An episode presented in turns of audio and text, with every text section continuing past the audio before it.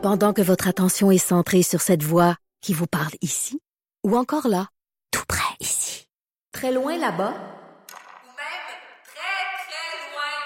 Celle de Desjardins Entreprises est centrée sur plus de 400 000 entreprises partout autour de vous.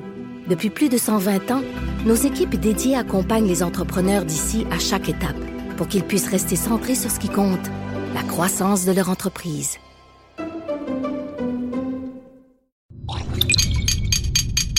Cube Radio. Pour la prochaine heure, laissez faire le biberon, laissez faire le lavage. Elle analyse la vraie vie pour le vrai monde. Bianca Lompré.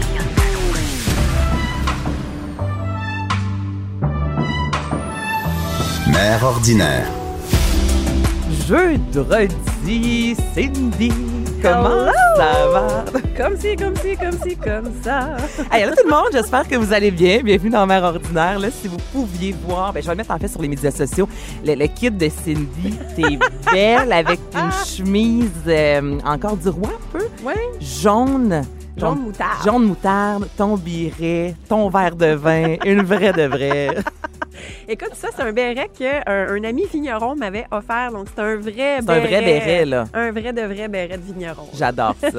Qu'est-ce qu'on boit aujourd'hui, ma chère? Écoute, aujourd'hui, j'avais envie qu'on parle de Pinot Noir. Euh, Mm. Pinot Noir qui est un cépage que tout le monde, oui, que tout le monde connaît, euh, bon, qui est, qui est originaire de la région de Bourgogne euh, en France depuis le 14e siècle. Euh, on s'entend que le Pinot Noir, euh, lorsqu'on pense à Pinot Noir, on pense à vin léger, mais on pense à vin euh, complexe aussi. Euh, les plus grands vins de ce monde, lorsqu'on pense à Romani Conti, euh, sont Ben, faits à évidemment, base de à Pinot que je Noir. pensais. Tout le monde, hein, tu pensais à lui. Mais les vins les plus prestigieux au monde sont issus de la Bourgogne. Donc, c'est des vins qui sont à base de Pinot Noir. Donc, euh, les, euh, donc on, on a ça qui vient de la Bourgogne. Par contre, c'est un cépage international qu'on retrouve maintenant partout. Donc, on en a autant dans l'Ancien Monde, donc les pays d'Europe, euh, que dans le Nouveau Monde, donc au Canada, en Nouvelle-Zélande, aux États-Unis. Donc, j'avais envie qu'on parle un peu de ça, puis la différence entre les vins de l'Ancien Monde et du Nouveau Monde. Mais là, moi, j'ai juste une question. Est-ce que Pinot, Pinot Noir, c'est une appellation un peu comme, tu sais, le chardonnay? À, tu nous disais, tu sais, on peut pas dire dans la vie qu'on n'aime pas le chardonnay. Il y en a tellement de, de- de variétés, de sortes différentes. Est-ce que le pinot noir, ça ressemble à ça aussi? Euh, Y a-t-il différentes sortes ou à- ou le pinot noir, ça se ressemble quand même un peu? le Pinot Noir, C'est clair comme question? C'est très clair j'étais comme pas question. Oui, Excusez-moi, là, elle était pas, pas facile hein, à poser cette question. Très clair. Ben, écoute, le pinot, les pinots noirs ancien monde, ça se ressemble. Donc, euh, souvent, ça va être des vins euh, assez légers, secs, euh, qui vont être sur des arômes de cerise, qui vont être sur des arômes florales. Et lorsqu'on pense à des pinots noirs de la Bourgogne, souvent, on va avoir des arômes un peu de sous-bois. Donc, de champignons, de feuilles mortes, comme quand on se promène dans la forêt. Moi, un ça, peu. j'aime ça, là. Oui, voilà. J'aime ça. On aime ça, mais c'est pas tout le monde qui aime ce type d'arôme-là. Euh, souvent, les gens qui commencent à déguster du vin, c'est pas c'est pas le type d'arôme qui est facile à aimer, qui est facile à apprivoiser. Donc, souvent, les gens qui vont se mettre à découvrir les, les pinots noirs de la Bourgogne, ça va être des gens que ça fait quand même quelques années qui, ont qui dégustent du vin. Ils ont le palais qui s'affine et là, on commence à apprécier ce type de vin. Parce que moi, j'aimais pas ça avant. C'est avec mon chum, ça fait quatre ans. Je te dirais qu'on on boit du euh, pinot noir.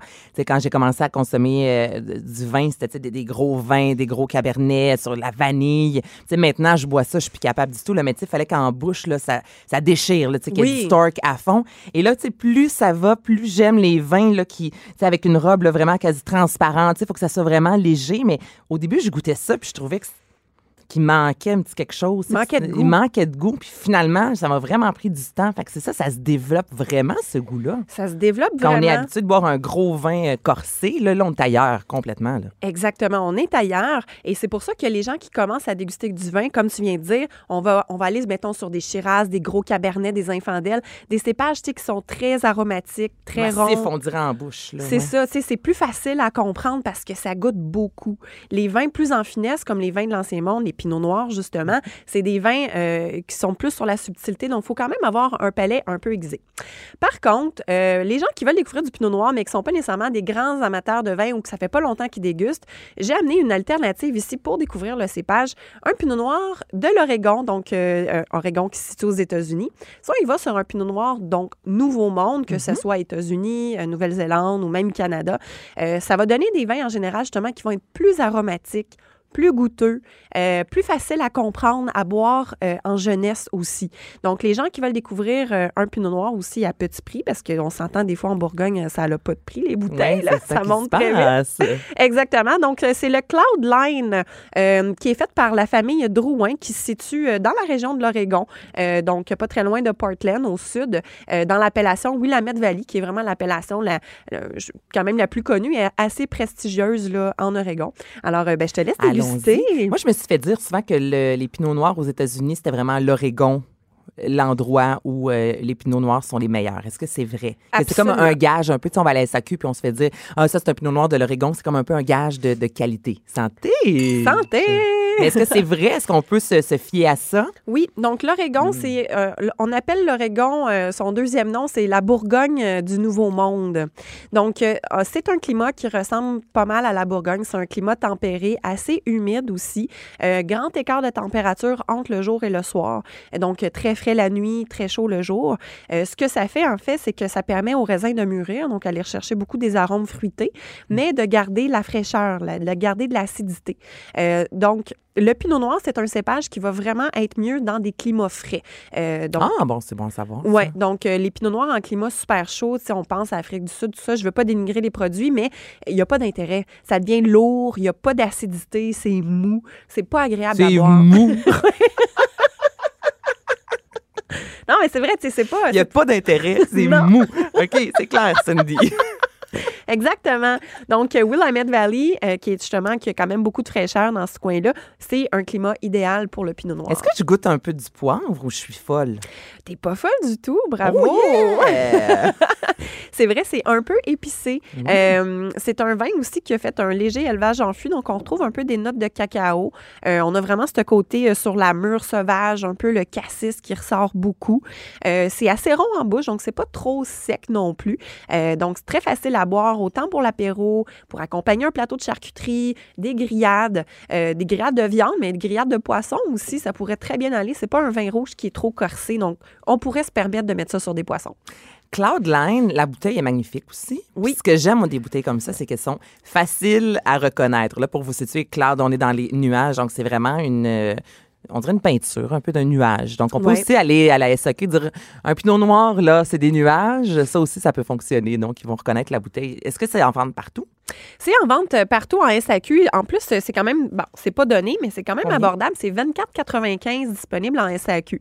Donc, euh, pour un pinot noir euh, qui est très bien, un pinot noir d'entrée de gamme, mais qui est très bien fait, euh, moi, j'invite les gens là, à, à déguster avec ce produit-là. Là. C'est une belle façon euh, d'apprivoiser un pinot noir Nouveau Monde. Est-ce que les pinots noirs Nouveau Monde sont moins dispendieux qu'un pinot noir? On appelle ça vieux, ancien vieux monde. Ancien monde? Euh, ben, c'est- relatif, ça va dépendre encore là de la région. Euh, si on pense à Pinot Noir Ancien Monde, juste en France, bon, c'est sûr que le berceau, c'est la Bourgogne. Mhm. C'est plus achetable. Euh, je veux dire, il y a- il y, a énormément de demandes à travers le monde, donc c'est sûr que les prix augmentent. Par contre, on peut retrouver du Pinot Noir euh, dans la région de la Loire, en Alsace. Donc, ça va donner des bons Pinot Noirs. En Alsace? Oh, ouais, me semble, dans ma tête, on dirait vin d'Alsace. Je pense à un vin blanc. J'aurais pas pensé à du pinot noir. Oui, puis ils font des très bons pinots noirs. Puis vu que c'est une région fraîche, on se rappelle que le pinot noir aime le climat Aime le frais. froid. Exactement. Donc, ça donne des vins justement avec une bonne acidité, vraiment sur le côté fruit croquant. Euh, donc, c'est des beaux euh, pinots noirs de fraîcheur en Alsace. Est-ce qu'on en fait au Québec? Oui, il n'y a pas beaucoup de vignerons qui le font. OK, parce que tu me parles des températures. Je me dis, c'est bien un endroit où il y a beaucoup de, quand même de, de, de fraîcheur. Puis, tu sais, on est loin. Tu sais, le soleil ne plombe pas ici comme en Afrique du Sud ou même en Californie. Fait que, tu sais, je me dis qu'il doit en avoir au Québec, mais je me souviens pas d'avoir bu un pinot noir québécois. Oui, il y a le domaine Saint-Jacques, euh, Saint-Jacques-le-Mineur, qui font un pinot noir. Les Euh, parents de Jay du Temps. Les parents de J.D. Temple, on les salue On les d'ailleurs. salue. J'ai bu cette semaine, hein, euh, soit dit en passant, une euh, bulle du domaine Saint-Jacques. Ah oui. Puis ben, je me souvenais qu'on en avait déjà bu à ton restaurant parce que toi, justement, chez Victoire, tu as quand même une belle sélection de produits québécois. Puis c'est à ton restaurant que je les avais découverts, ces bulles-là. Je les, je les ai reconsommées, puis c'est super bon. Alors, merci pour la belle découverte, Cindy. Avec grand plaisir. Puis le pinot noir, c'est vrai, tu me fais penser aussi, c'est un des cépages qu'on euh, peut faire du vin mousseux avec. C'est un cépage, ouais, en Champagne. Euh, donc, les trois cépages qu'on retrouve beaucoup en Champagne, il y a le chardonnay, le pinot meunier, mais le pinot noir aussi. Le pinot meunier? Oui, c'est une autre variété de cépage Ah. comme le pinot noir. Mais j'ai jamais vu ça cousin. sur une bouteille. C'est écrit pinot meunier? Ben, c'est écrit sur la contre-étiquette. Mais là, la raison pour laquelle que je mets un, un petit bémol à ta question, Ouais. c'est que euh, là, en ancien monde, donc en Europe, on n'écrit jamais les cépages sur le devant de la bouteille. Pourquoi? Parce qu'en Europe, il y a les systèmes d'appellation qui font là. Ils font du vin depuis des milliers d'années. Euh, c'est très traditionnel. Donc, eux, ils vont vraiment mettre le terroir de l'avant. Donc, on va voir la région qui va être indiquée. Exemple, justement, Champagne ou, euh, je sais pas moi, Saumur ou euh, Bourgogne. Donc, c'est la région qui va être de C'est pour ça que tous ces vins-là, souvent, va être écrit en gros Bourgogne, sans plus. Exactement. Ah, parce mon le Dieu, je savais pas ça. Oui, parce que dans l'Ancien Monde, on met vraiment le terroir de l'avant. Tandis que dans le Nouveau Monde, que ce soit, on pense à États-Unis, euh, Nouvelle-Zélande, Australie, Canada, c'est vraiment le cépage qui va être de l'avant. Donc, comme exemple, si on regarde le- la bouteille Cloudline que, que j'ai amenée aujourd'hui, c'est écrit en gros dessus Pinot Noir. Ben oui. Donc, les, les, euh, les, les- les terroirs du Nouveau Monde, c'est vraiment le cépage qu'ils mettent de l'avant avant le terroir, avant l'appellation. Et puis ça, il y a quand même pas mal d'alcool, le 13,5. Euh, oui, Oui, parce que tu sais, ça, ça a l'air léger. Encore là, je, je sais que c'est pas du tout la réalité, mais tu sais, quand on consomme encore là un, un gros cabernet, exemple, vu que ça goûte, on a l'impression qu'il y a beaucoup d'alcool. Puis là, moi, j'allais prendre un pinot noir. On dirait que j'ai l'impression, je sais que c'est mental, hein, mais- vu que c'est plus doux en bouche, plus léger, qu'il y a moins d'alcool, mais pas du tout. Là, c'est quand même 13,5. Oui, c'est 13,5, mais qu'est-ce qui, en fait, euh, qu'est-ce qui va venir équilibrer euh, la sensation d'alcool en bouche? Parce que l'alcool en bouche, c'est de la chaleur. Donc, ça, ça nous donne une impression de chaleur en bouche. L'acidité va venir balancer ça. Parce que l'acidité donne une impression de fraîcheur. Donc, un vin qui va être fort en alcool, comme mettons, là, on est à 13,5, mais qui a beaucoup d'acidité, tu ne percevras pas Parce qu'on l'alcool. le perçoit pas, pas en tout, là. Non, ça, tu as raison, on le déguste, puis euh, on sent pas du tout, là, c'est pas, ça semble pas du tout alcooleux. Ça, c'est parce qu'il y a une bonne acidité. Ça, c'est 13. oui! Donc, on peut dire que c'est un vin qui est équilibré, parce que Oh! l'acidité vient équilibrer l'alcool. le mot du jour, équilibre. Ça, c'est un. Est-ce qu'on le boit un peu frais? Euh, ben, Mais comme là, il est. Étouffe-toi pas, c'est ça? pardon! je suis vraiment, je me suis étouffée avec ma langue, c'est parfait. Ça, c'est drôle, hein, dans la vie. Ou c'est tout fait avec sa salive. Tu sais, t'es assis, t'écoutes la télévision, là, puis à maner, pratiquement, t'es étouffé tout seul. Tu fais, ben voyons donc, qu'est-ce qui vient de se passer? On l'a tous déjà vécu, là. Ouais, ben c'est ça, ça vient de m'arriver live, là. Des personnes de parfait. Mais. non, c'est ça. Qu'est-ce qu'on on disait? ouais. avant de s'étouffer? Est-ce qu'on le déguste, euh, ben pas froid, mais frais quand même? Euh, moi, je dirais, ouais, c'est ça, autour de 16 degrés. Euh, Puis ça, c'est une autre chose. Les vins qui sont plus alcooleux, si on les sert frais, on va encore là, euh, ça va enlever un peu la perception de l'alcool. Donc, c'est toujours bien, surtout avec euh, l'été qui arrive. Là, Euh, moi, Il n'y je a rien de conseille. qu'un vin rouge chaud Ah, l'été. là. tellement, c'est lourd. Il y a de quoi là. s'étouffer. Ben oui.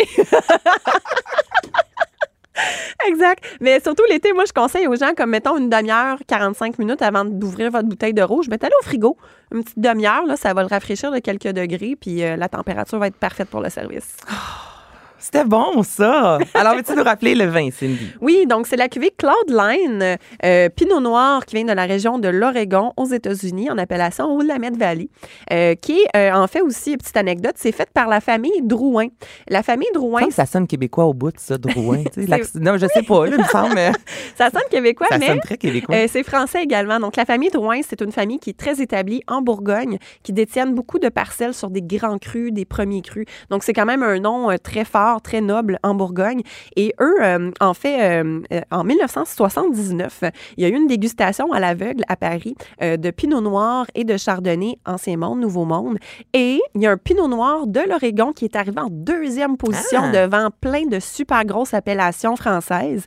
Donc, c'est à ce moment-là que la famille Drouin, ils ont fait, OK, il y a vraiment du potentiel là-bas. Donc, ils ont décidé d'acheter des terres et de s'installer en Oregon. Donc, oui, on est sur un vignoble euh, à, à Willamette Valley, Cloudline, mais c'est la famille Drouin, qui est une très grande famille noble euh, française en Bourgogne, euh, que leur réputation n'est plus à faire dans le milieu du vin, euh, qui produisent ce vin-là. Mais là, tu vois, le Drouin, c'est D-R-O-U-H-I-N. Là, ça, c'est français. Ils mettent Oui. un H, là, au Québec, il n'y a pas de H. Non, non, on skip le H au Québec. Pas de H. Trop compliqué. Ah, c'est moins compliqué. C'est ben, pas moins compliqué, justement, c'est plus simple comme ça. Et là, j'ai une dernière question, Cindy. Oui. Les euh, petites descriptions derrière, là. Mhm. C'est qui qui écrit ça? Imagine-toi donc qu'il y a du monde qui pense à ces textes-là. non, mais c'est euh, le représentant, euh, ben, j'imagine c'est soit les vignerons, tout dépendamment de la grosseur du vignoble, ou euh, les représentants marketing.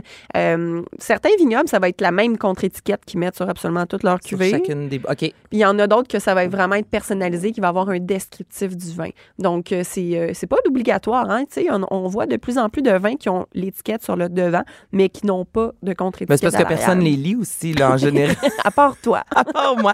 Non, mais des fois, par contre, quand j'achète, j'aime ça à, à l'endo, quand on me dit euh, quelques accords, mais 20. Tu sais, au moins, ça me donne une idée là, quand je suis à la SAQ. Il n'y a pas de conseiller autour. Si derrière, on parle juste de poisson, ben, je ne vais pas l'acheter pour me faire un gros steak. Tu sais, Ça, je trouve ça quand même bien. Ça nous donne quand même euh, des petites idées. Ben oui, absolument, absolument. Hey, merci beaucoup. Donc là, ben, le vin, je rappelle que c'est celui avec plein de nuages. Les nuages bleus, Les nuages 24,95 en Et ben là, on va finir en parlant de chez Victoire. Donc euh, là, cette semaine, nous sommes jeudi. Est-ce que ça fonctionne encore à tous les jours? Il y a comme une thématique hein, au restaurant. Est-ce que c'est Oui, ça? exactement. Mais pour notre dixième anniversaire, en Ouais. fait, on lance des festivités tout l'été, euh, donc du dimanche au mercredi. Euh, pour les amateurs de vin, tous les mercredis soirs, venez me voir chez Victoire. Je mets une section de la carte des vins à 50% de rabais. Donc, dans le fond, on le vend au prix coste. Fait que c'est vraiment pour nous une façon de, de fidéliser, de remercier nos clients, puis de permettre aux gens de découvrir, euh, ben, de découvrir des grandes Mhm. bouteilles que des fois on n'ose pas s'acheter parce que bon, tu sais, exemple la Bourgogne, c'est hors de prix. Mais là, les mercredis soirs, il y a de- justement hier, c'était la Bourgogne euh, qui, qui était en spécial euh, à 50 J'ai sur la carte. Oui, oui, madame. Donc, euh, les mercredis soirs, sinon les mardis, c'est le retour des huîtres à 1 Et les dimanches soirs, on a toujours notre menu dégustation 4 services à 35 au lieu de 49 Donc, tout un aubaine. Toute une aubaine. oui, papa. Ça- Venez me voir chez Victor. Oui, papa. 11h, midi. Bianca Lompré. Mère ordinaire. J'espère toujours que vous allez bien. Je suis maintenant en compagnie de Thomas Levac, qui est humoriste. Et avant d'entrer en onde, Thomas, tu m'as dit que toi, tu aimais les femmes plus vieilles. Donc, ça donne le ton à cette chronique. Oui, Parlons d'amour et la différence d'âge dans les couples. oui, oui. Généralement, le, ben, le mythe, ou du moins le, ce qui est socialement accepté, c'est Ouais. des hommes un peu plus âgés avec des femmes plus jeunes. On dit que c'est tout à fait normal, que c'est euh, que c'est une bonne chose, que c'est sain. Moi, Ben, c'est vrai que c'est ce qu'on voit le plus. Moi, dans mon entourage, Jean-Philippe, mon chum, a 4 ans de plus que moi. Je regarde ma mère, son chum est un peu plus vieux. Je regarde ma sœur. En général, dans mon entourage, j'ai souvent un 2, 3, jusqu'à 5 ans, là, je te dirais, de, de différence d'âge. Et c'est vrai que souvent, l'homme est plus vieux que la femme. Moi, j'ai c'est toujours- rarement le contraire. moi j'ai toujours, toujours, toujours adoré les femmes plus, euh, plus âgées depuis que je suis euh, tout petit, depuis que j'ai 16, 17 ans. J'ai toujours préféré les femmes plus vieilles. Mais attends, plus vieille, plus âgée de.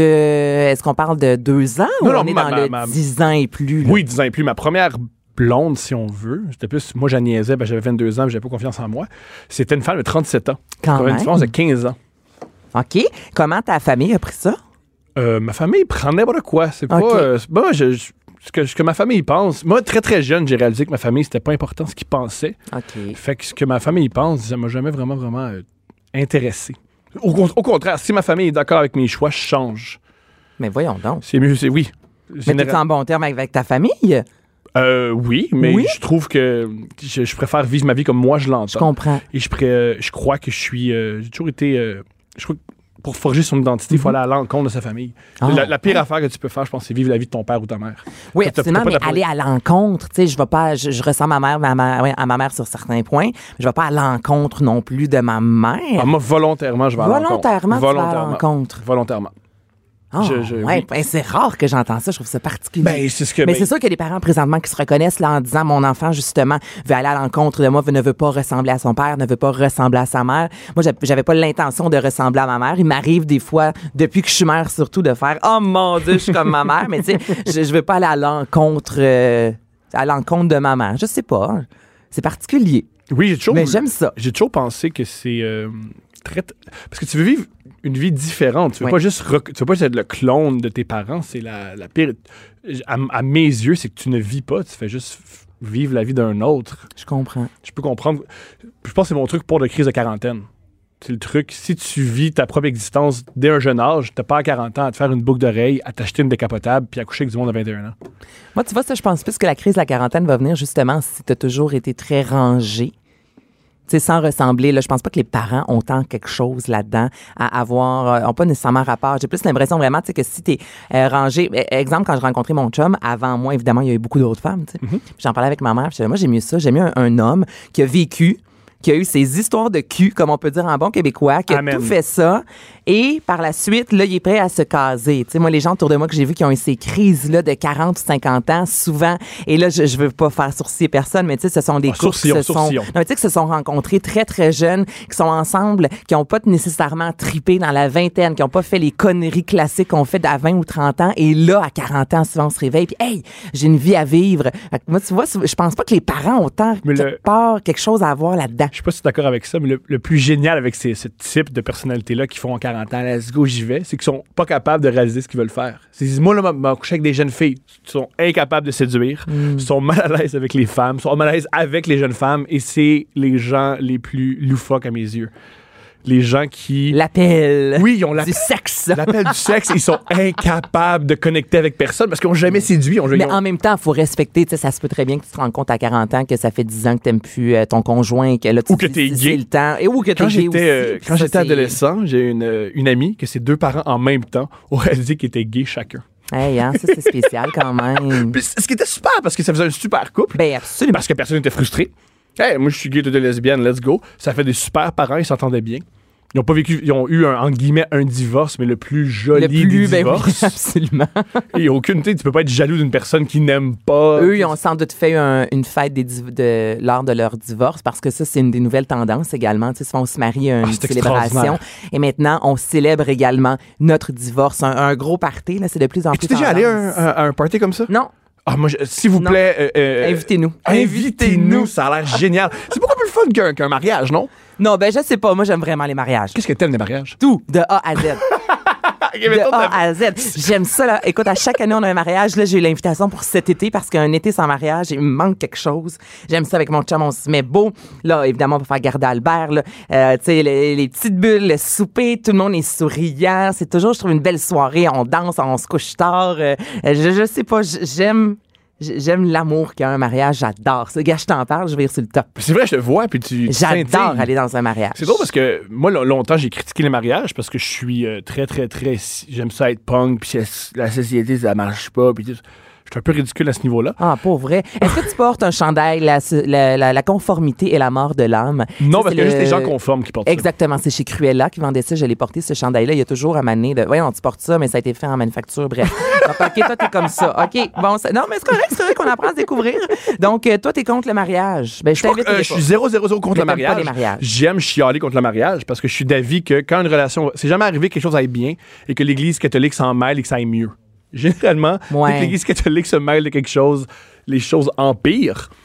Alors, euh, j'ai toujours détesté ça, mais il y a un ami qui m'a fait Oui, mais réaliser. on, on se marie maintenant, on a le célébrant, on est plus. Moi, si je me marie, je suis pas euh, pratiquante, là, tu comprends? Je, je, je crois qu'il y a une force, Mhm. là, mais il n'y a pas chez moi de. On n'est pas Jésus, Marie, Joseph. Je vais pas me marier à l'église, il va y avoir un célébrant. C'est, mon meilleur ami qui va nous marier, tu sais. L'église est très loin, là. est très loin, mais c'est très, très loin, un là. pastiche Oui, de, oui, l'Église. veux tu as tout à fait raison, Mm. mais je veux dire, on- moi, je trouve quand même qu'on est loin de l'église. Ce qu'un ami m'a- exprimé, c'est Ah, mais le mariage, c'est pas. euh, le mariage, c'est une fête. C'est pas une fête de la religion, c'est une fête vraiment de l'amour Mm. au sens large. Puis quand il a dit ça, il m'a convaincu. Pas que je vais me marier. Si ma blonde écoute, euh, attends-toi pas qu'avoir une bague ce soir. Mais j'avais jamais fait ça comme ça. Que le mariage, c'est une fête de l'amour, la- l'amitié, la famille. Ben, c'est ben, ce que je viens de te dire que j'aimerais être dans les mariages Ben parce oui. que c'est l'amour, tout simplement. Et là, on revient à ton sujet, là, on a vraiment divagué. Toi, justement, tu me dis les femmes euh, plus âgées dans tes amis, comment on- comment les gens s'y prenaient ça? Parce que tu étais quand même plus jeune de Mhm. dire que tu avec une femme qui a 37 ans quand même. Est-ce que c'est mal perçu? Est-ce que tes amis de gars disaient comme oh yeah, man, t'es hot, Ben, moi, je suis dans Comment le- ça a été Je suis reçu dans le milieu des arts depuis l'âge de 20 ans. Mhm. Fait que tout ce qui est sexuel, les relations tout ce qui est sexuel, où amoureux, tu t'en vas avec ça? Les gens font l'amour également s'ils sont pas dans le domaine des sont, arts. beaucoup, sont beaucoup, beaucoup, beaucoup, beaucoup, beaucoup, beaucoup plus ouverts. Plus une- euh, le, le euh, dans, dans, le milieu, dans le milieu des arts, il n'y a, rien qui impressionne à rien. Ah non, ça c'est ça. On en a vu des vertes et des pommes. voilà, alors si tu dis, moi j'aime vraiment les femmes manger, ils font Ah bon, c'est ce que t'aimes. Moi en passant, je suis polyamoureux. Puis un de mes chums, Yvan Talley, puis je l'ai rencontré. Tu fais Ah ok. Ouais, je comprends. Alors, ça, ça- ça- c'est toujours très, très, très bien déroulé. J'ai jamais, j'ai jamais été jugé. j'ai jamais été- Là, quel âge de ta copine? Là, maintenant, on a le même âge. Euh, un an de différence. Ben un, an, plate, euh, un an plus vieille que moi. OK, OK, OK. Si tu m'avais dit un an plus jeune, j'étais comme là, ça Mais marche pas du Ce tout. qui est ironique, c'est que j'ai toujours aimé les femmes dans la trentaine et je l'ai rencontré dans la trentaine. Qu'est-ce que t'aimes d'être une femme plus âgée? Premièrement, euh, j'aime beaucoup, beaucoup, beaucoup que elle a... J'aime beaucoup que les femmes de 30 ans, généralement, se sont accomplies. Alors, j'ai l'impression qu'ils ont moins besoin d'un homme pour les faire, les faire sentir bien. Ce que je sens dans, dans le début de la vingtaine, et c'est pas une... euh, une- c'est pas, c'est pas tout le monde, mais c'est moi. Ta C'est ma- perception, OK, je Ma comprends. perception, et du moins, c'est ça sur quoi je- j'étais attiré. Mhm. C'est que j'ai l'impression que, que dans le début vingtaine, certaines femmes, pas la majorité, euh, ont besoin de beaucoup, beaucoup s'accomplir à plein de niveaux. Très- il y a beaucoup de ner- nervosité. Et je pense, pas juste les femmes, les hommes aussi. Je pense que dans le début de la vingtaine, on veut vraiment, vraiment, vraiment s'accomplir. Mais tout le monde est pas mal en quête d'identité. là. Tu sais, Exactement. Tu sors de l'adolescence. Hey, 20 ans, là, t'es encore une jeune femme. Là. Moi, 20 ans, j'avais, je, me, je, me, je m'auto-proclamais pas femme. Là. J'étais très euh, Britney Spears. là. I'm not a girl, not yet a woman. Là. Tu sais, J'étais comme entre les deux. Là. Puis je trouve ça extrêmement difficile. Et aussi, aussi j'étais dans la même quête. Fait que c'était très, très, très. C'est pour ça que. À- en début vingtaine, j'étais extrêmement jaloux parce que l'autre personne, c'était tout pour moi. Plaire à cette personne-là, c'était mon existence au complet. Tourner autour de cette personne. Que je, qu'est-ce qu'une femme de 30 ans? Elle a déjà une carrière, elle a déjà un compte en banque, elle a déjà d'autres amis, elle a eu des amants, elle a tout fait sexuellement, elle a pas mal fait le tour. Puis ça, je trouve ça vraiment, vraiment, vraiment, euh, ça me relaxe. Et euh, faire l'amour avec une femme quand même plus âgée. C'est extraordinaire. De, de, de 10, 15. Je sais pas, j'ai jamais couché avec quelqu'un de vraiment plus vieux que moi, de 10-15 ans. Mettons, ça m'est jamais arrivé. Que je, je l'ai pas vécu. Comment ça se passe? Mhm. C'est extraordinaire parce qu'elle sait exactement ce qu'elle veut, puis elle sait comment non seulement te le communiquer, elle peut te le communiquer sans parler. C'est vraiment, vraiment, vraiment chouette être avec quelqu'un qui sait exactement comment jouir. Et aussi, ce qui est une, moi, une pression que je vivais, c'est encore des perceptions, c'est pas des. Oui, mais on parle de toi, c'est pour Voilà. ça qu'on t'a invité. Fait que, Ce qui était difficile ça le but, hein? de coucher avec des femmes de 20 ans, c'est que souvent, elles ne savent pas qu'est-ce qui les font jouir. Mhm. Fait que tu dois le découvrir avec elles et elles, elles espèrent que tu vas le- les, les, tu Les vas faire monter au septième. Voilà, une femme de 32 ans dit Mets ta main là, dis-moi ça, mets ta bouche ici, puis voilà. Ce qu'une femme de 20 ans ne sait pas parce qu'elle se connaît pas. C'est sûr. Je, je- hein, je- t'écoute parce que je pense Mhm. en même temps à ma sexualité. Mais c'est sûr qu'il y a une très grosse différence entre 20, 30 et j'ai hâte de voir à 40 ans. là. Je suis pas encore rendu là. Quel âge as-tu, toi? Mhm. J'ai exactement? 30 ans. Là, t'as 30. Pile, Pile. pile, pouf, Pile. 30 Et ans. aussi, physiquement, j'adore les femmes de 30 ans. Ça m'a toujours, toujours fait capoter. J'ai toujours aimé une femme, de- c'est ça que j'aime. Oui, mais là, tu me dis que tu aimes les femmes plus âgées, mais tu as 30 ans et tu aimes Ouais. les femmes de 30 ans. Mais là, est-ce que tu es attiré également encore par les femmes de 40, 45, 50 ans? Est-ce que c'est quelque Pas chose? autant. Non. Pas autant.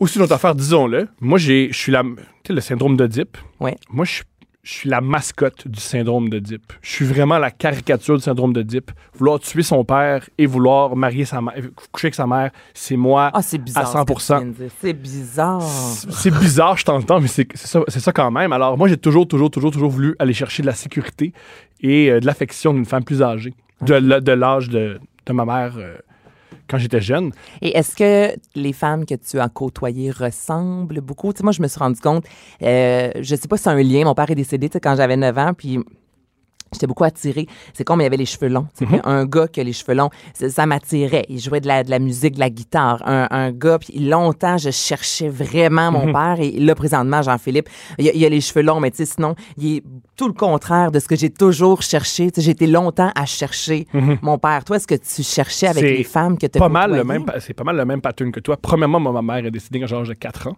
OK, mon Dieu, on... OK. On, OK. est, on connecte là-dessus. Et moi, ce que j'ai cherché, vu qu'elle est morte du cancer et que j'ai vu une, ce que j'ai- qu'on m'a exprimé, euh, c'est l'hypothèse que Mhm. j'ai eue en, en psychothérapie, c'est que vu que ma mère était, est décédée à l'âge de 4 ans, que tout ce que, mes seuls souvenirs, c'est une femme malade. Elle avait le cancer des os, qui est un cancer particulièrement, entre guillemets, visuel. Violent et Elle tom- visuel, ben elle oui. tombait par terre, elle criait, elle était en Ah, souffrance. J'ai toujours été attiré toute ma vie par des, des femmes en souffrance que je sauvais, que je voulais sauver. J'avais le syndrome du sauveur.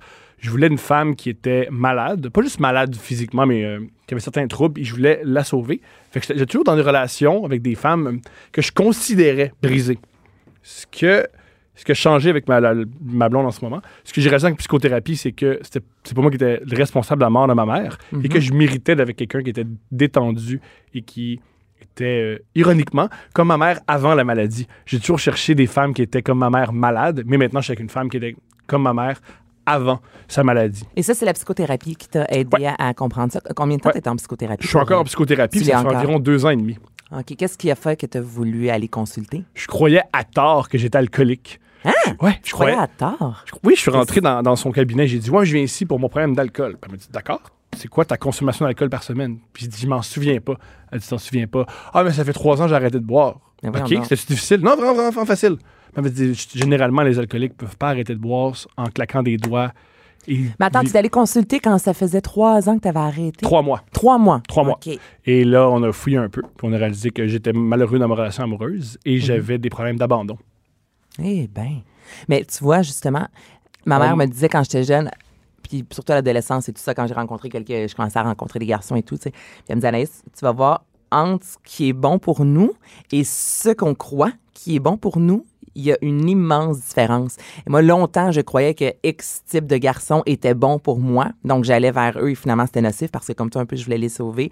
Et finalement, euh, j'ai un chum qui est beaucoup plus relax. Moi, avant, j'avais besoin de quelqu'un de très hyper, tu sais. Donc, vraiment, ce que je pensais qui était bon pour moi versus ce qui est réellement bon pour moi, c'est deux choses complètement différentes. Et j'ai décidé à Mané, justement, aussi d'arrêter de chercher ce que je voulais vraiment. Tu sais, souvent, là, on est sur une feuille, là. Ah non, moi, je veux un gars qui est comme ça, qui est comme ça, qui est comme ça. Ah, j'aime, il faut qu'il soit souriant, faut qu'il fasse la cuisine. On a tellement une liste et finalement, on passe à côté de l'essentiel. Donc, j'ai aussi décidé à Mané de déchirer vraiment cette liste-là. Et il y a un Jean-Philippe qui est très, très, très différent, l'antipode de tous ceux que j'ai fréquentés dans ma vie. Et il est exactement ce que j'avais besoin, mais je ne savais pas, tu sais, que j'avais besoin de quelqu'un comme ça. Je suis d'accord avec tout ce que tu as dit. Ça me rejoint complètement. Mais là, je voulais que tu sois en désaccord et qu'on puisse avoir euh, complètement qu'on d'accord. s'ostine Je là-dessus, complètement d'accord avec toi. C'est c'est exactement ce que j'ai vécu. J'avais un modèle dans ma tête Ouais. qui était complètement faux. Mais c'est sûr qu'on n'est pas les seuls. Il y a plein de monde qui écoute, là, tant hommes, femmes. Ah, il y a des euh, relation amoureuse maintenant qui ont ça. Ben, je- oui. Je- je- J'espère, mais pas j'espère, mais oui, tu as tout à fait raison. Moi, un- je sais pas si t'es comme moi, peut-être pas, parce que je suis plus, euh, je suis plus lourd que toi, puis j'adore dire aux autres quoi faire. Moi, depuis que je suis dans une relation amoureuse qui fonctionne, je donne des leçons à tout le monde. Ah, et je ça, dis, c'est insupportable. Et je dis à tout le monde de laisser leur chum ou leur blonde, parce que c'est pas ça. C'est- Je, je OK, parce que toi, tu sais Ah, maintenant. moi, je le sais. Moi, je- j'ai touché le nirvana et euh, je suis le maître de secte de relation amoureuse. Je suis lourd, ça n'a aucun sens. Ben, tu peux-tu me dire ce que c'est à tes yeux? Là, tu me dis, je, je l'ai trouvé, c'est quoi ta relation? Qu'est-ce qui fait qu'elle est si parfaite? Euh, moi, je crois que toute relation amoureuse vient avec la détente. Il faut que Mhm. tu sois détendu. Si tu, je- si- généralement, je crois pas qu'une relation amoureuse, ça vient avec de l'adrénaline, ça vient avec la détente. Et c'est quelqu'un, bizarrement, avec qui tu es bien quand elle n'est pas là, et tu es bien quand elle- le, Moi, à mon avis, le, la, un signe d'une relation toxique, c'est Ah, Elle n'est pas là depuis trois jours, j'ai tellement besoin d'elle. Si tu as besoin de quelqu'un, c'est pas une relation amoureuse, ça, c'est la même relation que tu as avec de l'héroïne. C'est pas normal que tu as la même relation avec quelqu'un qu'avec l'héroïne. Non, effectivement. Mais j'aime ce que tu viens de dire, que tu es bien lorsque la personne est là et lorsque la personne n'est pas là. Oui. C'est vrai. Les- Parce que, tu sais, ça, ça nous est tous arrivé là, d'aller prendre une bière entre amis, exemple, puis t'es avec euh, une de tes amies, un de tes amis, son chum n'est pas là, puis, tu sais, le, le stress de, oh mon Dieu, là, euh, je sais pas, mon chum, il fait quoi, il est avec des filles, tu sais, la personne passe finalement son, sa soirée sur le, le téléphone. Tu sais, mais voyons donc, on est supposé de passer un bon moment et toi, ta tête est complètement ailleurs. Puis c'est vrai que tu me dis la détente, mais moi, j'étais dans des relations aussi avant où est-ce que, euh, à la limite, je me rendais compte que je, je, je cherchais le trouble. Tu sais, J'avais besoin toujours, là, de- le- tu sais, la chicane qu'on se tirait. là, je me sentais vivante quand c'était vraiment intense. Et encore là, avec Jean-Philippe, c'est la détente aussi que j'ai découvert de hey, c'est pas un long fleuve tranquille parce qu'on chicane pas constamment, c'est juste que ça fait du bien d'être relax et un couple ne devrait pas nécessairement se chicaner tous les jours et c'est ça aussi qui, qui prouve qu'un couple est en bonne santé. J'ai découvert euh, comme toi il y a peut-être quatre ans avec mon chum parce qu'avant ça, je pensais encore là tout le contraire que ça devait je devais me sentir vivre, tu comprends quand j'étais en couple. Et aussi, euh, ce, qui est, ce qui est agréable dans, cette- dans ces relations toxiques-là, c'est le sexe. Parce que ce qui est, ce qui est le fun de chicaner, c'est il n'y a rien de mieux que, se chi- que baiser quelqu'un mais qui on vient de chicaner. Parce que tu as l'impression, ce qui est cool de se Plusieurs films exploitent justement En cette scène-là. ouais. En plus, parce que ce qui est le fun dans, dans, cette- dans ce rapport sexuel-là, c'est que t'as enfin, tu te fais dire, ah, je suis correct. C'est plus, c'est pas juste physique, c'est une question de, ah, je croyais qu'il y avait, euh, j'étais, j'étais dans un précipice, mais là, quelqu'un me, quelqu'un me rattrape. Donc, la morale de cette conversation-là, je pense, c'est vraiment de dire que la zénitude fait du bien dans un couple et c'est signe qu'un couple est en santé. Et je crois aussi que dans certains cas, pas tous les cas, mais qu'une bonne dose de relation toxique, ça te permet d'avoir une bonne relation amoureuse parce que tu sais qu'est-ce que tu ne veux plus vivre. Et Crémine. J'en passe un papier. Merci beaucoup, euh, Thomas. Thomas Levac, euh, site Internet, Instagram, euh, Facebook. un podcast où es-tu, là, mon Thomas? Sur Instagram, euh, sur Facebook, sur Twitter. Euh, Suivez-moi, Thomas Levac. Et bientôt, j'ai un podcast qui sort qui va s'appeler euh, le podcast de Thomas Levac. Des spectacles à venir euh, sous peu? Tu fais Euh, quoi, là? Je, je- là, en ce moment, je Là, fais- fais-nous un spectacle, là, hein? Cool, bientôt. Cool. Je- Travaille là-dessus, je- travaille je- là-dessus, mon boys. Ça marche. Merci beaucoup. Restez là, on revient dans quelques instants. Là, on va jaser de BDSM. Bianca Lompré, Bianca Lompré. la voix des mères du Québec. Cube Radio. On change maintenant euh, de registre complètement. Donc, on a jasé un peu, oui, des couples avant. Donc, finalement, on change pas tant de registre que ça. Là, on jase de couple, mais de couple ouvert. Donc, je suis toujours en compagnie de Thomas Levac, humoriste. Et là, Thomas, on dit bonjour. Ah, ah, je suis là. Ah, ah. Charlie Boudreau. Bordeaux. Bourdeau, excuse-moi. bon, Charlie Bourdeau, le R est pas à la même place. Euh, tu as 24 ans, Oui. ma chère. Tu es en couple ouvert. À quel moment c'est rentré dans ta vie, ça? Ça fait à peu près trois ans que je pratique euh, ben, le couple ouvert, en fait. Euh, puis j'ai rencontré une première personne sur Tinder, comme ça, par hasard. Puis on a eu, euh, ça a vraiment été un déclic instantané. Puis euh, on a décidé ensemble d'ouvrir notre couple. Hein. Puis ça a été une euh, découverte merveilleuse pour moi. Pour vrai, j'ai juste euh, envie de continuer. J'ai envie de continuer après ça. Mais avant euh, le, le chum que tu as présentement, Oui. j'imagine que tu avais eu une autre relation, c'était Oui. fermé. Est-ce Oui. que c'est quelque chose qui t'avait déjà traversé l'esprit d'être dans un couple ouvert ou ça c'est comme c'est arrivé puis tu t'es découverte toi-même? Ouais, ben, pour faire l'histoire un petit peu longue Ben oui, vas-y. et courte, j'étais en couple pendant six ans, de comme 15 à 21 ans à peu Ouais. près, avec le premier, mon premier amour euh, que, que je salue. Euh, puis, What's up? Ah, on son nom. Euh, puis euh, après ça, j'ai commencé vraiment à me découvrir. Tu sais, J'arrive à Montréal, je suis étudiante à l'UQAM, tu viens d'où, toi? Euh, Saint-Jérôme. OK. euh, ouais. Donc, euh, Montréal, c'est un petit peu... euh, ça a explosé pour moi. Là. La grande ville. Oh, hein, il s'en passe des choses dans la grande ville. Oui. puis, euh, ouais, c'est ça. Fait que j'ai comme.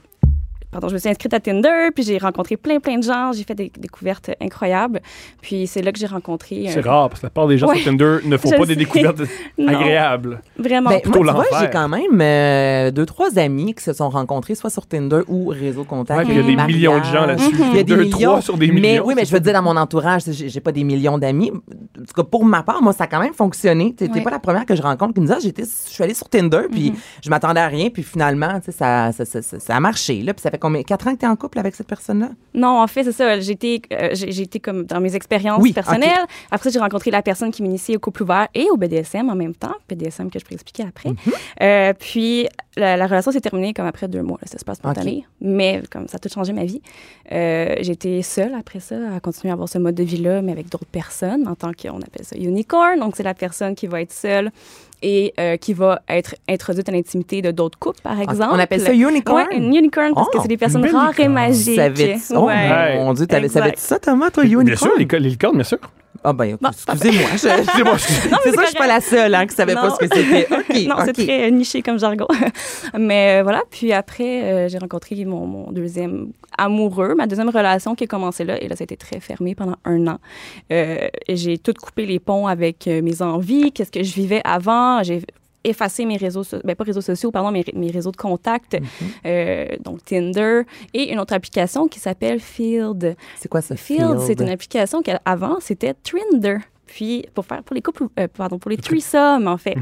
Puis euh, là, Tinder n'était pas content, ça ressemblait trop à Tinder. Fait qu'ils ont dit, changez votre nom. Fait que là, ça s'appelle Field maintenant, F-E-E-L-D. En vrai, je fais la promotion, là, Fait mais... si vous trois field, Ouais, gang, ouais, si allez dans l'App voyez, Store. euh, Ouais, ouais, ouais. L'application sur le, le cellulaire de votre chum ou de votre blonde Field. Ouais, Il y a peut-être matière à jaser un petit peu. oui, mais ouvrez les discussions aussi. Euh, puis c'est... Oui, Ah, Attends, là, parce qu'avant- non, non, non, non, c'est juste que là, j'ai j'ai 10 millions de questions. Ça, Ouais. Je au bout, là, j'ai plein de questions. Là, juste savoir, tu été en couple pendant deux mois. Lorsque vous vous êtes euh, séparés, Oui. tu sais, tu t'avais- tu connaissais pas tant ça encore, ce milieu-là. Ça Non. fait deux mois. C'est quoi? Tu vas dans un bar d'é- d'échangistes? Tu es sur Facebook, il y a- il y, a une page où tu rencontres. Tu sais, comment tu rencontres? Mettons, là, moi, demain, là, j'avais- si je voulais rencontrer un couple pour avoir une vie sexuelle, je saurais pas, pas en tout où. Ben, commencer. L'application que je viens de parler, C'est ça vraiment serait vraiment mon, mon, mon conseil à donner parce que c'est super ouvert. Euh, tu peux dire c'est quoi tes désirs, tes envies. Puis c'est clair qu'on va là pour ben, les raisons sexuelles et ou rencontrer des gens, des gens open. Tu sais, moi, je ne vais pas me promener sur le bord de la rue puis serrer la main des gens. Allô, je suis Charlie, puis je suis en couple ouvert. Non. Mais dans cette application-là, non, mais c'est vrai. Mais dans cette Il y a des gens qui le font, ça. Il y a des, Ouais. des gens que c'est la première information qu'ils ont. Ils Ouais. disent, je suis en couple ouvert, en passant, je m'appelle Frédéric. Puis tu fais, ben, je suis ta serveuse. Je sais pas pourquoi tu dis ça. Je- Je vais plus Tu te typer, veux là. la table, la table d'eau, je sais pas. Exact. Non, mais moi, est-ce que tu es pas allé ça. dans des euh, bars d'échangistes? Non, j'ai jamais fait vraiment d'expérience sociale euh, à l'extérieur. Ça me fait un peu peur parce que, je sais pas, rencontrer une nouvelle personne et tout ça. Ça, j'aime mieux le concept d'une application parce qu'on peut discuter, Mhm. Écrire, après ça, voir si ça clique un peu. Après ça, on va prendre des verres, Puis- on a des dates ensemble. Puis fouiller le Facebook de l'autre. Ouais, tu peux stalker. Ce qui est très, très, très ouais. sain. C'est la Avant d'aller prendre un verre relation. quelqu'un, va fouiller son Facebook. Ben Moi, oui. tu vois, avec mon chum, là, je suis pas allée voir aucune de ses photos. Je ne voulais pas. Ça a marché. Ça a fonctionné. J'ai fait là, là, pour une des premières fois, là, je vais pas commencer à regarder toutes les photos. Puis là, s'il faut qu'il soit avec une fille, là, me poser c'est qui cette fille-là? Puis, là, là, a-tu ah, ça que ça- ses ex ressemblent. Non, non, mais tu sais, j'étais là, fuck off, excusez-moi, je, je veux rien regarder comme ça, je pars. euh, tu sais, c'est vierge, là, j'ai absolument Mhm. rien. Donc, euh, c'est ça, tranche de vie, j'avais besoin d'en Ben non, c'est parler. parfait.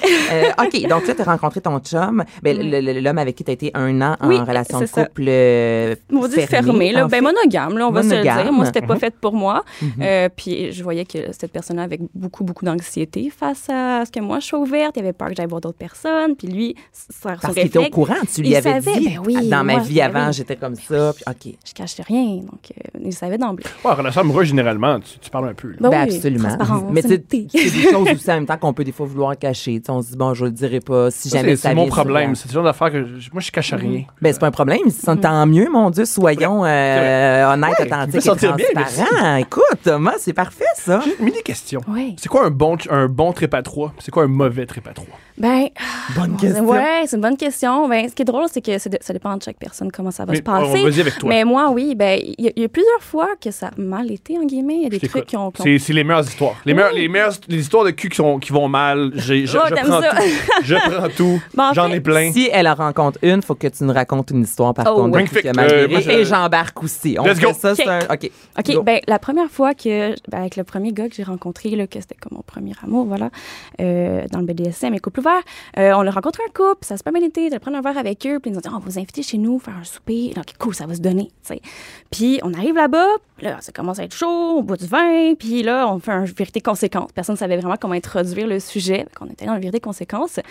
Et là, on est arrivé au moment de se déshabiller. Moi, mon, mon partenaire et l'autre fille étaient déjà tout nus, là, en train de faire des, des affaires. Puis moi, l'autre gars avec qui j'étais, il était pas prêt, il était pas vraiment, euh, il était pas là, il était pas down. Puis il regardait sa copine, puis il a juste freeze. j'étais genre, Hmm, ok, qu'est-ce qui se passe? Là, j'ai dit, veux-tu qu'on arrête? Tu sais, j'ai demandé, j'ai comme, j'ai arrêté, j'ai posé la question. Puis là, il était comme, ouais, ouais. Puis là, ils ont comme eu un moment entre eux à faire des gros cuddles, à revenir entre eux. Je suis comme, OK, avec mon partenaire, bon, quand il va être prêt. Tu sais, puis mon partenaire m'a poussé un petit peu, en guillemets, comme, va l'embrasser la fille.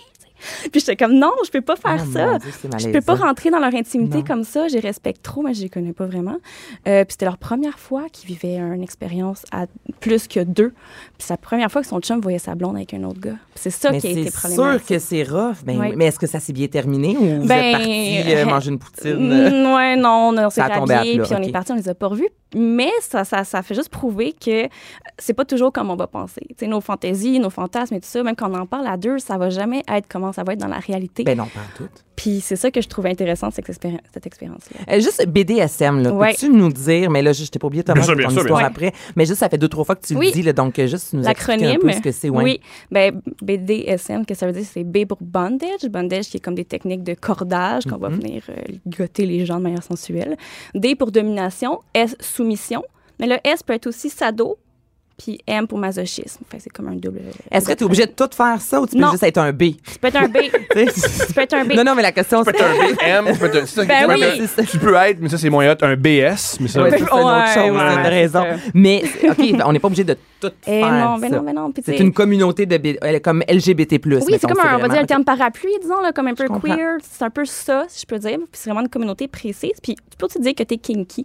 Donc, tu as des kinks. Kinky, c'est tout ce qui n'est pas dans la catégorie de sexe vanille. Vanille, c'est ce qu'on connaît. C'est ce Vanille, c'est moi. C'est toi puis- Vanille, c'est toi puis moi. Bon, c'est ce qui est pas. euh, On est très- va moi, pas, je suis très vanille. Quand on est kinky, ça peut être autant juste se mettre un bandeau sur les yeux, attacher les poignets de son, son partenaire. Ça peut être juste ça, puis on peut rentrer dans cet univers-là comme ça. OK, donc là, vanille, tout le monde, c'est une vie sexuelle euh, dite normale. Oui, c'est Kinky, c'est quand t'es un peu euh, olé olé. Après ça, unicorn, c'est Oui. la personne qui couche avec un couple. Exact. Hey, mon lexique. C'est euh, bon, c'est bon, c'est bon. pire quand même. Ouais, exact. OK, Thomas, à ton tour. Relation, histoire Moi, j'ai- déjà été avec une, une- une femme qui, pendant, euh, pendant qu'on faisait l'amour, elle disait Fred, Fred, Fred. Puis j'ai fait non, mon nom c'est Thomas. Puis après qu'on parlait, elle m'a dit ouais, Fred, c'est le nom de mon frère. Mais non, tu niaises, Non, là. non, non, euh, ma main sur le cœur. C'est pas vrai. Ma main droite. Tu oui. crois pas? Ouais. C'est euh, Game of Thrones. C'est pas pour ça, Mm. c'est pas pour rien que dans Game of Thrones avec l'inceste, il y a autant de gens qui, qui aiment ça. OK, c'est chacun ça. qui. Elle me donnait le nom de son frère. Wow. Ouais. Wow. C'était pas un king, je pense. que C'était plus un, un- un- une- un, euh, comment dire ça, une bulle au cerveau, OK. un court-circuit. Un Ouais. court-circuit. Quand euh, tu rencontres quelqu'un BDSM, Oui. Là, c'est quoi? Vous jasez de, de vos préférences? Ça arrive sur euh, pendant que vous faites l'amour ou tu prépares ça? Il faut que tu apportes tes fouettes. Faut qu'on a, non, mais Ah, ouais, ouais, on a eu là, à, à Mère Ordinaire non, mais des démonstrations de le, le fouette, le ci, le ça. tu sais, c'est- vraiment c'est une Il y a déjà humoriste qui a dit ça et j'y crois. C'est que moi, je peux pas être BCSM, ben, j'ai pas les moyens. Ouais, mais Oui, c'est- c'est vrai que c'est cher.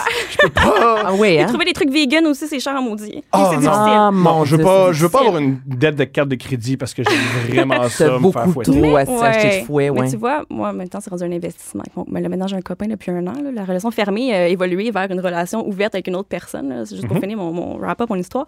Puis, euh, ben, avec cette personne-là, j'ai découvert tout ce qui était jouets sexus, puis euh, et BDSM ou, et pas BDSM. Mhm. Euh, puis quand, ben, quand on rencontre des personnes qui sont dans cet univers-là, faut- moi, personnellement, je veux toujours rencontrer les personnes dans un lieu neutre. Prendre un café, prendre un verre, n'importe quoi, puis on va en parler. Il faut en parler, il faut que ça soit une carte sur table d'emblée, genre, puis... Mais est-ce que c'est gênant? Non, Tu sais, de parler des, des, des, euh, préférences sexuelles, C'est même cochon, si toi et moi, cochon, on c'est est en guillemets vanille. Mais je vais rien pas nécessairement te dire quelles sont mes préférences. Mais là, vous... Ben, quand il y a des coups et il y a de le- se faire attacher, je pense que c'est bien d'en parler. Ben, Oui. Je pense que Oui, oui. Si, moi j'aime ça, euh, j'aime ça euh, rider, puis j'aime ça missionnaire, pas obligé de s'en parler ouvertement. Mais si Mais t'aimes quand- ça, te faire attacher, Ça, puis quand faire, même en euh, parler, je pense. Mais est-ce que Ouais. vous faites un scénario? Oui, avec mon partenaire, on va appeler ça des séances. Donc, ça, c'est vraiment euh, du one-on-one. Quand on introduit d'autres personnes, ça va être différent. Mais c'est des séances. Fait qu'on sait que dans ce moment-là, dans notre vie, dans cette soirée-là, on, on est, on met la switch à on pour qu'est-ce qui est de- d'être BD dans le BDSM ou notre relation domination-soumission. Parce que. Est-ce que c'est toujours le même qui domine et Oui, dans même notre couple, oui. Mais Tu des- te fais dominer ou... Oui. OK, toi, tu te fais dominer. Oui, oui, j'aime ça. Mais non, mais j'écoute, hein, moi, je pose les questions. Ah oui, Quand let's tu go. dis euh, une séance, là, ça, ça ressemble à quoi? Là? Peux-tu nous raconter Un ben, peu au- comme votre séance sexuelle? C'est Ouais. quoi un... Ça commence à 18 Mhm, ans, ça finit à rituels, 21. ouais, c'est ça. non, mais tu sais, c'est quoi, là, tu sais? Mais avant tout, je veux dire qu'on fait la- une négociation. Avant, tu, tu disais, est-ce que tu arrives là avec tes fouets? Non, on va, on va faire une négociation. Peu importe c'est quoi la relation, que ce soit avec un one night ou que ce soit mon partenaire de vie. Il faut parler comme qu'est-ce qu'aujourd'hui tu as envie de faire? Parce que chaque journée est différente. Notre corps est différent, on vit des trucs différents. Fait on va négocier de ce qu'on veut faire. Puis négociation, c'est pas genre un formulaire sur qu'on attache genre Fifty Shades of Grey. C'est vraiment pas ça. Ça peut être super sexy négocier. moi on m'a dit que tous les, tous les BDSM que je connais m'ont dit que Fifty Shades of, of Grey a rien à voir Ah avec le non, BDSM. c'est Ça, ça a bien plus rapport avec que- le pouvoir et la- Oui, le- ben oui. de l'argent. C'était même pas de- consensuel. le- le- le- Et Non, comme puis bien des filles m'ont dit. c'est louche, ça même pas. à fin. Là. Voilà. Et bien, les filles m'ont dit, ils disent que c'est BDSM, mais il n'y a rien là-dedans. Non. Ils crachent jamais dans la bouche, il n'y a pas de claque, c'est pas ça. C'est- c'est Ça va pas ça, assez loin. Ça va assez loin. Ah ouais, let's go. Mais à la base, il n'y a pas de consentement non plus. La fille fait ça pour le gars. Mhm. Ça, c'est Ça, c'est vraiment. vraiment Peu importe jusqu'où ça va, il n'y a pas de discussion à la base. Bref. Fait que notre séance, là, pour revenir à ça, comment ça fonctionne, c'est qu'on va avoir un rituel. Puis ça, on s'en est parlé avant, puis on, dans un contexte pas sexu. Euh, donc, ce qu'on va faire comme rituel, c'est qu'on va, euh, je vais passer un, un collier, un choker, qui est comme la preuve que je suis sa soumise. Et je vais me mettre à genoux, puis je vais lui donner, je vais dire un petit speech cute sur le moment, genre, ah, tu es mon amoureux, mon dominant. Puis là, c'est vraiment très, très dans le moment, là. Puis Là, vous tamisez les lumières. Tu sais, tu fais pas ça de, à côté de la Non, bay non, window non. à midi. Là. Non, non, mais tu sais. Ah, Il y en a qui pourraient, mais Euh, je connais euh, petite anecdote. Oui. Dans euh, Griffintown, il y avait un couple qui, à tous les matins, baisait dans la fenêtre Ah, et ouais. les gars de construction regardaient ça et c'était un rendez-vous. Et ce que j'adore là-dedans, c'est que les gars arrivaient à l'heure, Chris. le gars, il dit on a un show à 7h50 avec le couple de, bourgeois, on veut, on veut pas manquer ça, là. Ça. Mais là, c'est quoi, vous prenez un verre de. Tu sais, moi, je me vois pas faire ça à jeun. Là, puis je suis pas en train de Ouais. dire euh, buvez pour avoir du bon Non, le, là, non, c'est pas ça. euh, là. par contre, tu dis un peu, puis le, le sexe chaud, c'est extraordinaire. Ben, ça, ça dépend jusqu'à quel, à quel point t'es chaud. Oui. Mais tu sais, est-ce que vous prenez un, un verre de vin? Est-ce qu'il y a une musique que vous mettez? Comment ça? Ben, avec mon partenaire, non, pas nécessairement. C'est surtout juste le soir. Puis on, on le sait dans la journée que ça s'en vient. Fait qu'on sait que Fait c'est que vous dans la êtes excités, journée. Oui, c'est un moment. C'est un événement qu'on va vivre ensemble. Mais quand on voit d'autres personnes, que ce soit dans le BDSM ou non, parce que quand on voit des couples ou des filles seules, c'est pas nécessairement BDSM. là, ça peut être très, très relax. Euh, là, on aime plus ça, prendre un verre de vin, faire un souper, vraiment créer plus, un événement plus grand autour de ça. Avec mon partenaire, on va juste rentrer dans la séance puis se mettre la switch à on pour ça. Euh, mais il là, pas c'est quoi? Ils te fouettent? euh, Ça dépend toujours. Ça ressemble à quoi en général? Ça dépend. une- Faut changer, sinon c'est pas excitant. Ben oui, il faut, faut changer le menu des fois. Mais mettons, là, moi, je décide là, de vivre une expérience BDSN. là. Je voulais, quand, mettons, être un peu soft. Là, tu sais, qu'est-ce je- que je- je J'espère que ton chum écoute parce que là, il c'est que- ce qu'il va faire en fin de semaine. Qu'est-ce que vous me feriez? Là? Ben, Ou qu'est-ce que tu vas faire? Ouais, ou qu'est-ce que Ah, je ferais? Tu peux dominer, euh, ton amoureux? Qu'est-ce Ben, que vous pourriez me proposer? Là? Premièrement, je vais, on va discuter avec toi. Qu'est-ce que tu as déjà essayé? Ce serait quoi tes limites? Qu'est-ce que Aimes comme sensation? Souvent, ce que j'aime proposer aux personnes qui c'est la première fois, c'est genre de la glace. C'est niaiseux, mais des glaçons sur le corps, ça fait juste éveiller des sensations et stimuler des ondes érogènes ou non. Puis, ou- et bander les yeux. Puis, à chaque étape, on va toujours voir si c'est correct avec la personne. Pas genre, hey, t'es-tu correct? Non, mais juste comme faire un petit check. Tu sais, juste pour vérifier le- le- l'état de la personne.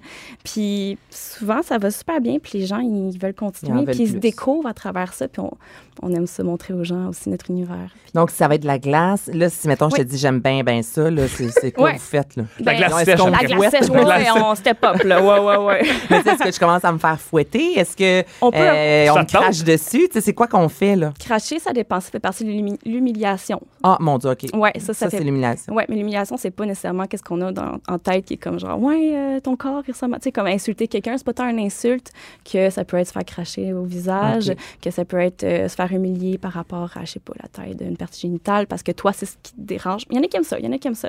Moi, j'ai déjà dit à une fille qui aimait ce, ce genre de rapport-là, un one night, puis elle m'a dit juste, dis-moi quelque chose, insulte-moi. Ouais. Puis j'ai dit que j'ai lu ce qu'elle écrivait, puis c'était c'était pas assez bon pour écrire un roman. Ah, Puis elle s'est rhabillée. Mais ça, c'est chiant. Mais là, Ouais. je me suis dit, il faut que je fasse Ouais. mal. Je veux pas dire des choses comme t'es nounoune Mais ou. non. euh, non, non. On va y aller dans, dans les choses profondes. Et là, j'ai réalisé que j'étais- j'étais- c'était pas pour moi. Ouais, Ah, tu vois, l'humiliation non plus, tu vois, je, je suis de la misère à en parler parce que même moi, je suis pas, pas à l'aise. avec ça. Est-ce qu'il y a un mot? Tu sais, on voit ça souvent dans les films. là, quel est votre mot de cliché, couple, oui. là, genre Un safe-? Un safe word Ouais. qu'on appelle. Ouais. Euh, nous, on y va avec un code de couleur. Mon Dieu, c'est Ouais.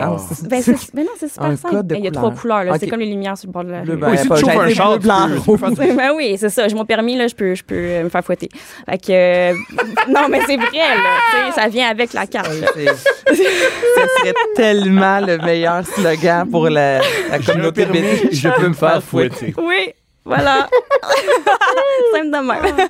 Donc, couleur vert, tout va bien. Jaune, euh, on prend une petite pause, quelque chose qui va pas, mais on peut continuer. Puis rouge, ben, on arrête la séance. Puis arrêter veut pas dire on arrête à 100% c'est juste OK, on arrête ce qu'on fait présentement, on en discute, on se prend un petit verre d'eau, puis on peut continuer. C'est quoi le plus intense que vous avez fait? Euh, ça dépend toujours de.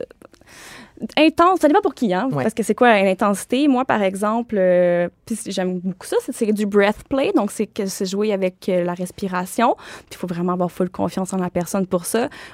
Au début, ça peut être juste mettre la main comme sur la Mhm. bouche et la- le nez, mais on aime ça aussi jouer avec du saran wrap. C'est pas très Oh dis mais ça, là, je viens ouais. d'avoir une petite- euh, Je suis devenue molle là, pendant une seconde. là. Ouais. Ça rap dans le visage et Ouais, tout? le Oui, c'est visage. plus efficace que sur les cuisses. Mettons, là, pour enlever la Oui, respiration. mais je, je me disais, non, au niveau de la respiration, je me disais peut-être qu'elle se fait aussi attacher les, toutes les mains, là, tu sais, comme ça, rien rapper le corps. Je sais pas. Je le sais pas. Ben là. oui. Ben, devant oui, nous, on va lui poser la question. Oui, ça se fait. Puis Mais dans le visage, ouais. oh mon Dieu. Mais c'est ça. Puis ce que j'aime de cette pratique-là, c'est que ben, je suis toujours avec mon partenaire, on se regarde dans les yeux, puis je relaxe tellement ma respiration. Tu sais, je prends le temps de respirer, puis tu sais, il me laisse de l'air. Il ne va pas me laisser 10 minutes. là.